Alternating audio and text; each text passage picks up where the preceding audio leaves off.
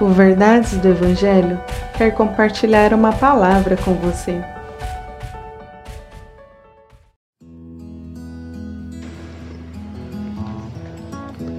Lucas, capítulo 17, versículo 3 ao 6. Tende cuidado de vós mesmos. Se teu irmão pecar contra ti, repreenda-o e, caso ele venha a se arrepender, perdoa-lhe. Se contra ti pecar sete vezes ao dia e por sete vezes vier a ter contigo, dizendo: Arrependo-me do que fiz, perdoa-lhe. Diante disso, pediram os apóstolos ao Senhor: aumenta a nossa fé. Ao que encorajou-os o Senhor: se tiverdes fé do tamanho de uma semente de mostarda, podereis dizer a esta moreira: arranca-te e transplanta-te no mar, e ela vos obedecerá. Se tem algo tão difícil de tratarmos e falarmos e com certeza praticarmos, é o perdão, não é? É algo muito complicado para nós. E talvez um dos maiores motivos dessa dificuldade é o fato de nosso coração ser um coração pecaminoso, um coração corrupto, um coração orgulhoso. E isso dificulta-nos a perdoar aqueles que falham e erram conosco.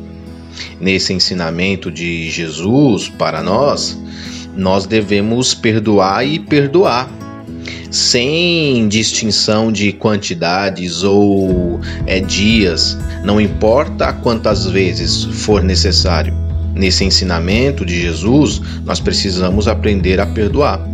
E talvez uma pergunta importante a se fazer é: o que é o perdão? Será que perdão é esquecer daquilo que aconteceu? Será que perdão de alguma forma é ter uma amnésia? Não, isso não é perdão. Perdão, na verdade, é nós estarmos conscientes de tudo que aconteceu, das traições que nos fizeram, das feridas que provocaram em nós, das culpas que muitas vezes transportaram em nós sem nenhum motivo. Perdão é ter a consciência de todas essas coisas, porém, com o coração totalmente leve e disposto a perdoar essa dívida. Na verdade, perdão é perdoar a dívida, é cancelar aquilo que o outro nos deve. Mas para que isso aconteça, precisamos ter o nosso coração transformado. Você tem condições, capacidade para perdoar dívidas? Porque na verdade, alguém que erra e falha conosco, nós temos um direito a receber. Aquela pessoa tem contas a pagar. Então a questão que nos conduz é simplesmente essa: temos condições de cancelar essa dívida? Deixar de receber aquilo que deveríamos receber? Bom, é isso que Jesus, de certa forma, está nos ensinando. Para que aqueles que seguem a Jesus, aqueles que são seus discípulos, eles sempre estão com o coração disposto a cancelar essas dívidas. Por isso que perdão não é esquecimento. Perdão é consciência do que aconteceu. Porém, aquilo de certa forma já não nos causa mais dor, sofrimento, já não não não não, não nos incomoda mais aquilo não nos incomoda mais. E por quê? Porque a dívida foi cancelada.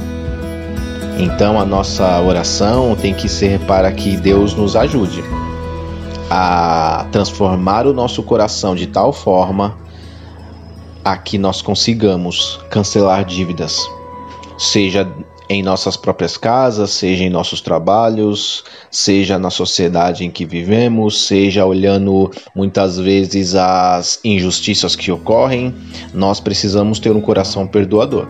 Não porque somos bons, não, longe disso, mas porque somos discípulos de Jesus. E se queremos seguir a Jesus, precisamos olhar e nos inspirar nele. Que Deus abençoe o seu dia. Que Deus te abençoe. Compartilhe esse devocional. Siga nossas redes sociais. Verdades do Evangelho Oficial.